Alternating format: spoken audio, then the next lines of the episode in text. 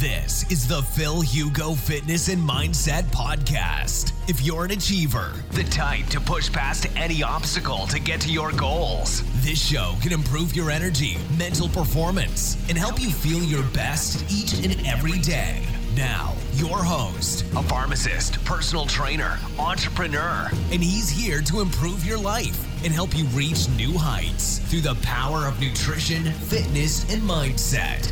Phil Hugo. Muy buenas a todos, espero que estéis absolutamente genial. Aquí Phil Hugo, farmacéutico y coach, y hoy vamos a ver cómo diseñar una nutrición post-entrenamiento con perspectiva low carb. Espero que estéis listos, sentados. ¿Cómo diseñar un post-entreno? Voy a daros una perspectiva low carb. ¿Y por qué digo low carb? Pues porque no se podría considerar la perspectiva que os voy a dar cetogénica, porque una perspectiva cetogénica de post-entreno no incluiría carbohidratos, pero ya sabéis que soy partidario de la reintroducción de carbohidratos después de haber hecho dos, tres meses de dieta cetogénica, porque pienso que participan en la flexibilidad metabólica. Por ello, vais a ver en este post-entrenamiento métodos para reincluir carbohidratos. Y para mí, y como lo he dicho en mi último post de la fruta en dieta cetogénica, pues pienso que en el post-entrenamiento es el momento ideal para meter estos carbohidratos. Y explico el por qué. En este post-entrenamiento, ¿qué vamos a tener? Pues vamos a tener cuatro cosas. Número uno, una fuente de fructosa. Número dos, una fuente de glucosa. Número tres, una fuente de proteínas. Número cuatro, una fuente de sodio. Y me vais a decir, Phil, pero ¿por qué estos cuatro ingredientes? No te inquietes, aquí estamos, voy a dar todas las explicaciones paso por paso, con bioquímica y evidencia científica, pues que la fuente de fructosa, ¿de dónde la podemos sacar? De una fruta. Una fruta es una fuente perfecta de fructosa. Hay frutas más o menos ricas en fructosa, pero la piña, la manzana, la naranja, eh, la papaya, la sandía son fuentes, la pera son fuentes muy altas de fructosa. Los frutos rojos, en cambio, como las fresas, los arándanos, son frutas muy bajas en fructosa. ¿Nos podrían interesar este tipo de frutas? Por supuesto nos podrían interesar. Sin embargo, pues aportan muy poca fructosa, con lo cual cuando digo tomar un trozo de piña es a propósito. Sé que la piña pues es alta en fructosa. Entonces, cuando digo tomar fruta es debido a esto, porque aporta fructosa. Entonces, ¿podríamos sustituir la piña por miel?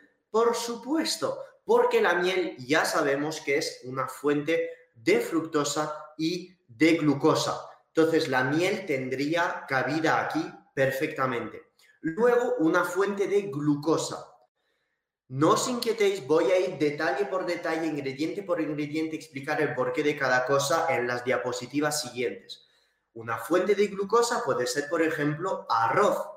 ¿Podríamos sustituir el arroz, por la patata? Por supuesto. ¿Podríamos sustituir el arroz con pasta sin gluten? Por supuesto. ¿Podríamos sustituir el arroz por boniato o yuca? Por supuesto. Pero he elegido el arroz debido a que el arroz es una fuente de carbohidratos de un índice glucémico medio a alto. ¿Y por qué nos interesa un índice glucémico medio a alto post-entrenamiento?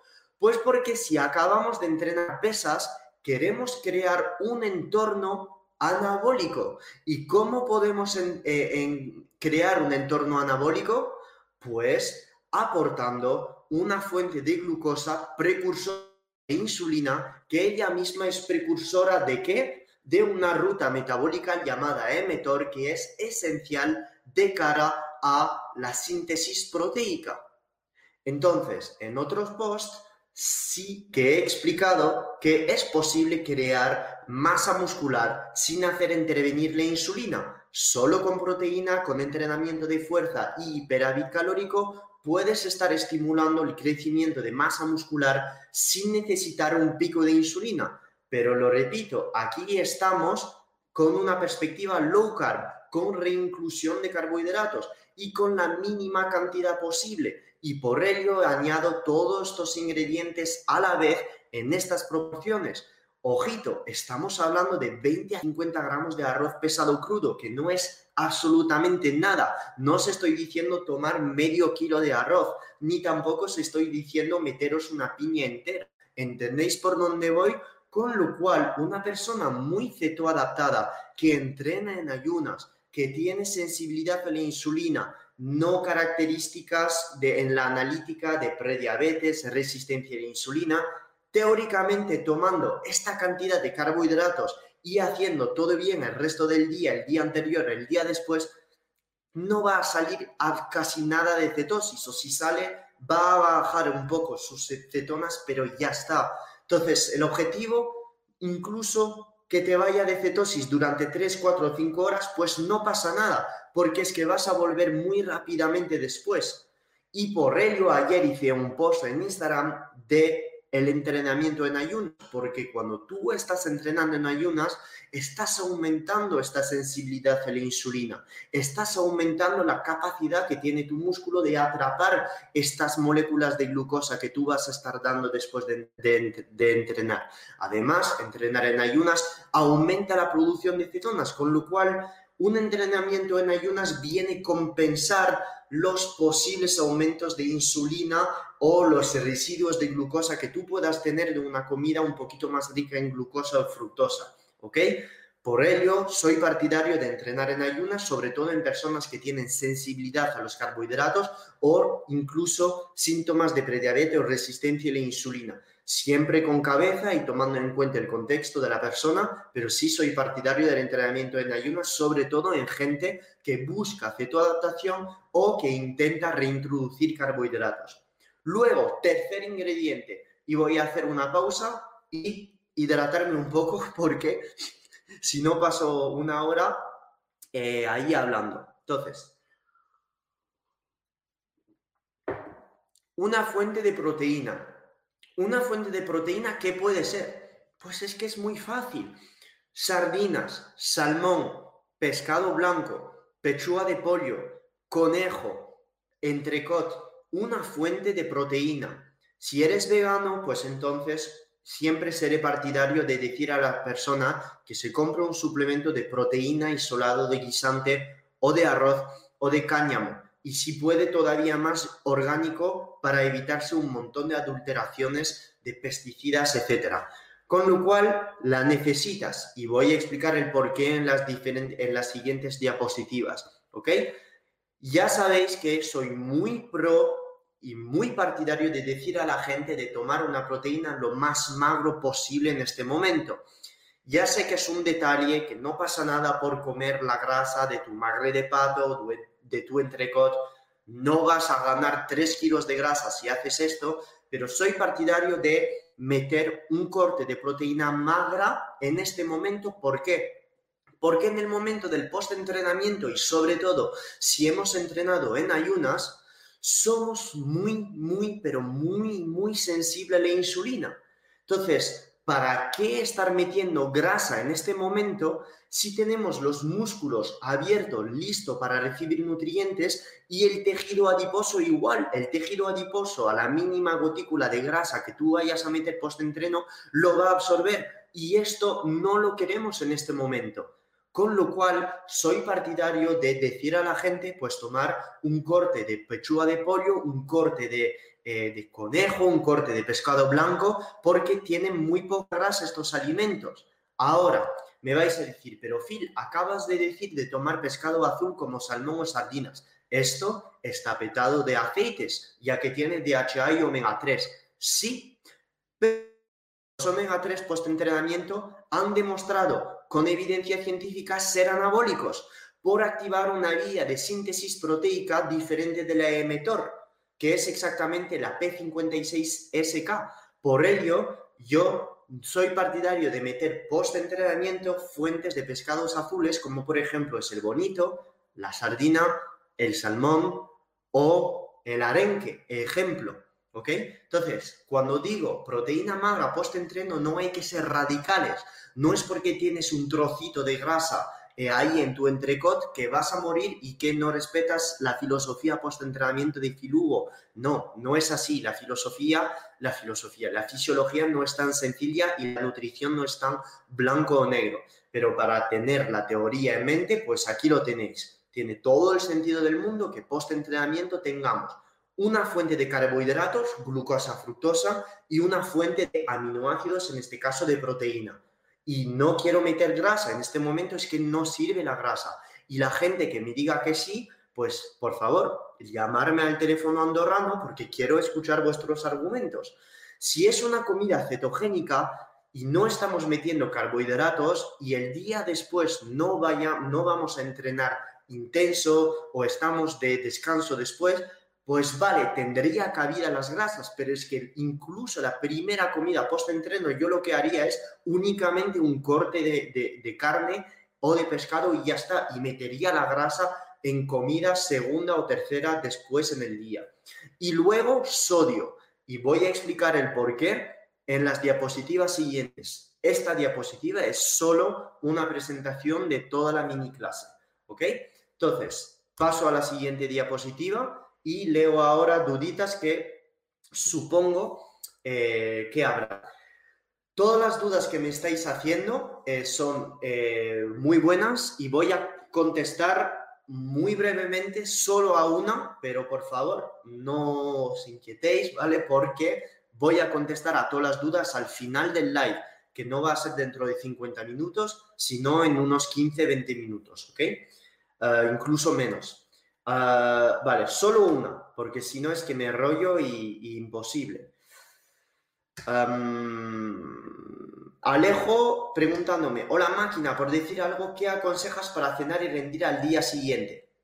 Pues lo siento, pero es una duda donde estoy contestando en esta clase, Alejo, ¿ok? Eh, voy a coger ahora el móvil y eh, vale, hay muchas dudas, voy a contestar después porque es que si no me voy a enrollar bastante, bastante. Decir a todo el mundo que estamos aquí en live. Pues sí, aquí estamos en live. Te voy a dejar hacer un pequeño swipe y preguntar que dentro de 10 minutos ya rondas de preguntas y respuestas. Voy a dejar el pequeño link para que la gente se pueda unir. Streaming de hoy. aquí. Genial. Genial. Aquí. YouTube. Op, op, op. Y ya estamos. Ya está. Continuamos. Entonces, ¿por qué cada uno de estos ingredientes? ¿Por qué vamos a empezar con la mezcla fructosa y glucosa? ¿Por qué fructosa y glucosa? ¿Y por qué no solo comer arroz? ¿O por qué no solo comer patata? ¿O por qué no me voy al supermercado y un paquete de tortitas de arroz? Por supuesto que una fuente de glucosa sola funciona. No estoy diciendo que solo comer arroz, solo comer pasta no va a rellenar el glucógeno muscular. No estoy diciendo esto. Estoy diciendo que añadiendo un poquito más de fructosa va a ayudar a transportar esta glucosa a través del intestino y se ha demostrado en estudios que lo tenemos aquí que la mezcla de glucosa y fructosa rellena más eficientemente el glucógeno muscular que la toma de glucosa sola. Con lo cual, conociendo la evidencia, ¿por qué solo estar tomando una fuente de almidón que son solo moléculas de glucosa puestas una en fila eh, tras una al lado de otra. Para los bioquímicos con enlace alfa 1,4, etcétera, etcétera. Pero esto nos da igual, lo tenéis que entender. Es como meter o un bol de arroz solo o un bol de arroz con un poquito de miel encima. Sabiendo la evidencia, ¿por qué no estamos mezclando fructosa y glucosa? Recuerdo, estamos hablando de este post-entrenamiento con perspectiva low carb o perspectiva, si queráis, cetogénica con reintroducción de carbohidratos, me da igual. Haciendo esto queremos hacer cada toma de carbohidratos lo más eficiente posible. ¿Y qué quiere decir eficiencia? La mínima dosis con la máxima eficacia. Con lo cual, tomar estos carbohidratos post-entreno ya lo estamos haciendo. ¿Y cómo hacer la absorción todavía más eficaz? Pues entonces mezclando una fuente de fructosa con una fuente de glucosa. Además, añadir los ingredientes que he dicho anteriormente. Haciendo esto, pues entonces vamos a tener la mezcla perfecta de máxima absorción. Y por ello soy partidario de hacer mezclas tipo un poco de arroz con un poco de miel encima. O la mitad de una naranja con cinco tortitas de arroz. O 100 gramos de patata con 200 gramos de arándanos. Por ejemplo, es muy fácil. Un carbohidrato, un tubérculo con una fruta y es que encima es que es delicioso. O sea, ¿a quién no le gusta echar un poquito de miel por encima de un boniato? Es que es delicioso. ¿Ok? No estoy diciendo, lo es que lo voy a repetir siempre, siempre y siempre. No estoy diciendo que hay que, que hacer este post-entreno de manera obligatoria.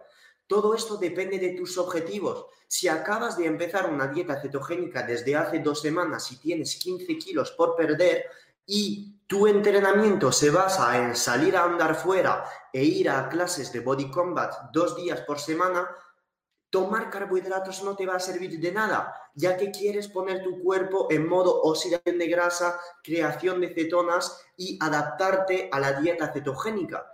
Entonces, meter carbohidratos para este tipo de entrenamiento no tiene ningún sentido tendrá sentido para las personas deportistas que entrenan intenso, que buscan rendimiento deportivo, que hacen CrossFit, entrenan pesa, se van a la montaña al lado, hacen trail running o están con la bici y necesitan hacer una carrera dentro de 5 o 6 días o incluso en dos meses o tres meses, me da igual.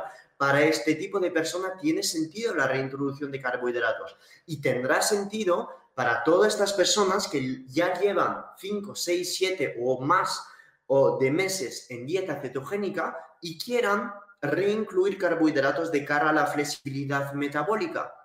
Lo repito, soy partidario de un ciclado de carbohidratos después de una implementación de un mes o dos de dieta cetogénica para no llegar a inhibir enzimas como la fosfofructoginasa o la piruvato deshidrogenasa dentro del tejido muscular, que son enzimas necesarias a la glucólisis, a la glicólisis. ¿Y qué es la glicólisis? Pues es la degradación de todos los derivados de glucosa dentro del músculo. Entonces, si tú nunca incluyes carbohidratos después de tu cetoadaptación, tus cetonas van a estar protegiendo tanto, tanto, tanto tu glucógeno muscular, porque es un mecanismo de adaptación ancestral, que a la hora de rendir en altas intensidades, por encima de VO2 max de 75%, pues habrás perdido rendimiento, no solo por no aportar glucosa, sino porque las cetonas te habrán protegido tanto el glucógeno muscular que no vas a saber usarlo. Por ello, soy partidario de reintroducir pequeñas cantidades de carbohidratos post-entrenamiento, porque tiene todo el sentido del mundo. ¿Listo? ¿Se ha entendido esta perspectiva? Espero que sí, porque más claro, por favor, si no habéis entendido, decírmelo, pero creo que lo dejo bastante, bastante claro. Entonces, ahora, ¿por qué añadir proteínas a los carbohidratos? Para todas las personas que se están uniendo ahora al live, ya podéis estar preguntando todo lo que necesitéis en el chat y voy a contestar después. Siempre lo hago así, la pequeña clase, y después contesto a todas vuestras dudas. Ahora, ¿por qué añadir proteína a los carbohidratos y por qué no solo quedarse con el arroz o con la fruta, ya que esto rellena el glucógeno muscular? Pues porque la evidencia ha demostrado que la adición de proteínas a los carbohidratos aumenta la síntesis de glucógeno. Es decir, es más eficiente tomar un poco de pechuga de pollo, de pescado o de suplementos de proteína isolada, de, leche o de, cualquier vegetal, de guisante, de arroz de cáñamo para los veganos o vegetarianos, que estar tomando los carbohidratos solo. Por ello, es esencial meter una fuente de proteína con estos carbohidratos, porque es que la eficiencia de la síntesis del glucógeno va a ser muchísimo más alta. Entonces, pues podemos añadir, por ejemplo, 150, 250 gramos de pechuga de pollo o 250 gramos de merluza o gambas o salmón, sardinas, arrenque. Eh, todos estos pescados azules van a aportar también omega 3, que lo he dicho anteriormente, los omega 3 post-entrenamiento son anabólicos porque son capaces de aumentar la síntesis proteica. No tener miedo al hecho de que haya dicho que post-entrenamiento no hay que meter grasas, porque podríamos decir que los omega 3 son grasas, no hay que meterlos post-entreno, porque en este caso particular los omega 3 son anabólicos y van a ayudar a la síntesis de glucógeno muscular y a la, síntesis proteica, perdón. Por ello soy partidario de meter pescados azules post-entrenamiento, por supuesto, ¿ok? Luego, ¿por qué añadir sal al post-entreno? Pues porque la sal y en particular el sodio es necesario a la absorción de glucosa y de fructosa a nivel intestinal. Lo podemos ver aquí. En este estudio se demuestra y lo vemos aquí en este transportador SGLT1 que la glucosa para absorberse a nivel intestinal necesita sodio. Si tú no estás metiendo sodio, cuando tú estás metiendo carbohidratos, estás como pinchando una rueda del coche para que vaya más lento. Por ello, la adición de sal en tu comida, sobre todo cuando estás metiendo carbohidratos, es esencial para la absorción de los carbohidratos, de la glucosa y de la fructosa. Entonces, soy partidario de decir a la gente meter hasta uno o dos gramos de sal post-entrenamiento y cada vez que tú vayas a meter carbohidratos. Por ello, cuando uno hace una carga de carbohidratos es esencial de meter sal en tu comida, porque es que sin sal no vas a tener sodio y sin sodio, pues la rueda de tu coche va a estar pinchada y la absorción de glucosa a nivel intestinal va a ir muchísimo más lento. ¡Boom! Evidencia, claridad, sencillez, minimalismo, ya está, ¿ok? Entonces, ahora, dos tips, dos bonus para tu post-entrenamiento. Entonces, ¿por qué recomendaría esperar entre 45 y 60 minutos antes de comer cualquier cosa post-entrenamiento? Pues número uno, porque esperar este tiempo va a optimizar la digestión de la comida post-entreno. Si tú estás metiendo una comida a los 5 minutos post-entrenamiento, ¿dónde está tu sangre? En tus músculos y en tu cerebro, pero para nada estará en tu entorno intestinal. Por ello, cuando va a llegar los alimentos aquí en tu intestino, pues, ¿qué piensa? ¿Cómo va a ser la digestión? La digestión va a ser pésima por ello, incluso si estás metiendo un batido de proteína, soy partidario de decir a la gente, pues espérate 45 a 60 minutos si tienes mucho hambre. Ahora, si acabas de entrenar con 23 horas de ayuno, lo que acabo de decir no tiene nada, no tiene ningún sentido, porque cuando tú estás entrenando con tantas horas de ayuno, estás generando tanto catabolismo a nivel del tejido muscular, que estás entrenando pesas o CrossFit, que necesitas inmediatamente una fuente de aminoácidos para compensar el hipercatabolismo generado por el entrenamiento. Por ello, pues si entrenas con tantas horas de ayuno, efectivamente esta regla no tiene sentido. ¿okay? Puedes estar tomando algo ya a los 5 minutos post-entreno, pero si haces un entrenamiento de 14, 15 horas en ayunas, pues puedes esperarte, vete a la ducha, eh, ponte la ropa, etcétera, y métete algo, pues 45 a 60 minutos eh, eh, después del post-entrenamiento.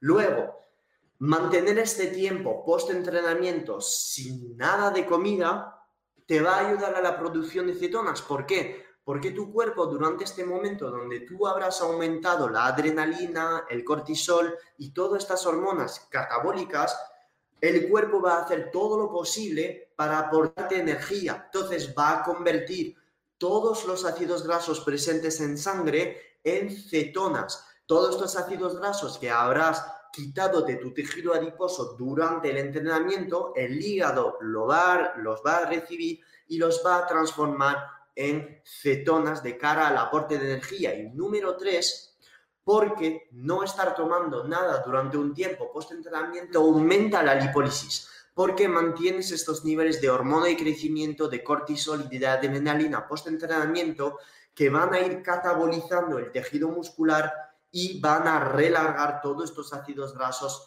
en la sangre. Son estos minutos post-entrenamiento muy útiles de cara a la lipólisis, la producción de cetonas y la digestión post-entrenamiento. Y por fin, el último tip es la toma de café o de té post-entrenamiento. ¿Por qué? Porque la toma de café junto a los carbohidratos post-entrenamiento ha demostrado aumentar la síntesis de glucógeno muscular. Y la gente me dirá, quiero ver el estudio. No problem, brother, el estudio está aquí. Esto es debido a que algunas moléculas que están en el café son capaces de actuar en subunidades de una enzima que se llama la enzima MPK y esta misma enzima MPK es una enzima que está implicada en la síntesis del glucógeno muscular. Todo esto lo explico en mi curso de cetoadaptación avanzado en colaboración con Nutriermo y lo dejo muy claro de cuánto tomar, cuándo tomarlo y el por qué. Voy hasta explicar qué subunidades de la, de la, de la enzima AMPK están implicadas en la síntesis de glucógeno muscular. Entonces, un pequeño café post-entrenamiento tiene todo el sentido del mundo. Ahora, si acabas de entrenar a las 7 de la noche y tienes dificultad para dormir, no tomes un café, porque si tomas un café en este momento no vas a dormir. Por ello, haz todo esto con cabeza.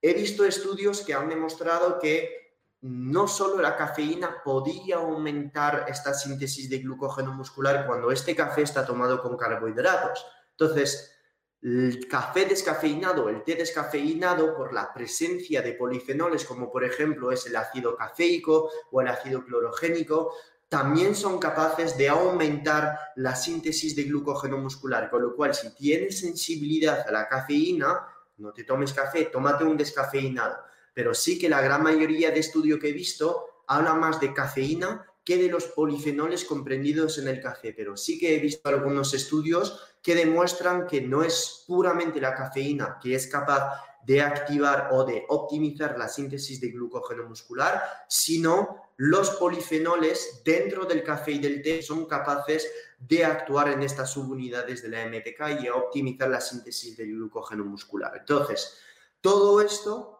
es complejo. Sin embargo, estás siguiendo un YouTube, un YouTube, un canal de YouTube de un farmacéutico y a una persona que le encanta la nutrición, con lo cual, pues hay las explicaciones necesarias para hablar con la ciencia y la práctica. This has been another episode of the Phil Hugo Fitness and Mindset Podcast. If you enjoyed the episodes, leave an honest review in iTunes so other like minded individuals can conquer their goals too. If you want more content and free info on how to take your health and athletic performance to new heights, visit philhugo.com to be on the cutting edge with the latest info in nutrition, fitness, and all things performance mindset.